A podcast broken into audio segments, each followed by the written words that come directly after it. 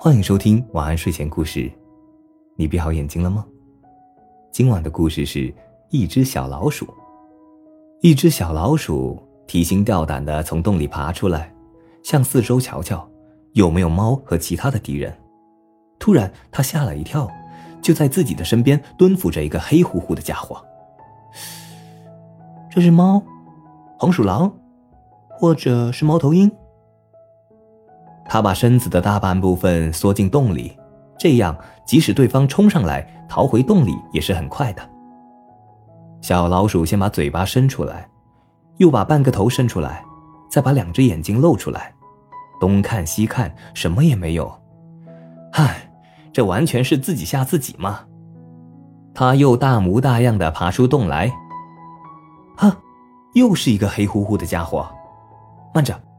这回倒要看看仔细，这家伙到底是什么？他看黑家伙也看，他动黑家伙也动，好像是自己的影子。难道真的是我的影子？胆小如鼠是人类讽刺他们胆小的一句名言。更何况这只小老鼠是鼠辈中胆子最小的，它当然不会轻易相信一个偶然发现的东西。他横看竖看，一点不错，真是自己的影子。突然，他发现他躺在地上的影子竟比旁边的石头还要大。原来我也是这么个庞然大物啊！小老鼠像发现了新大陆似的跳了起来。他想起了前几天一只猫来抓捕自己，当他逃出猫爪，躲进洞里，然后又回过头来向外看时，追他的那只猫也不过半块石头那么大。原来我比猫还大，小老鼠越看越得意，越看越自豪，越看信心越足。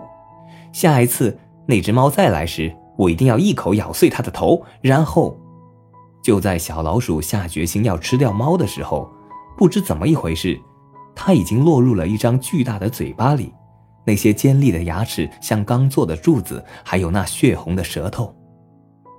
啊，猫的嘴巴！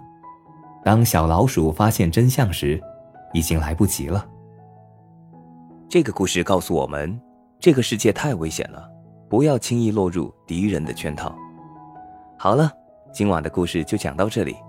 我是大吉，一个普通话说的还不错的广东人。晚安，好梦。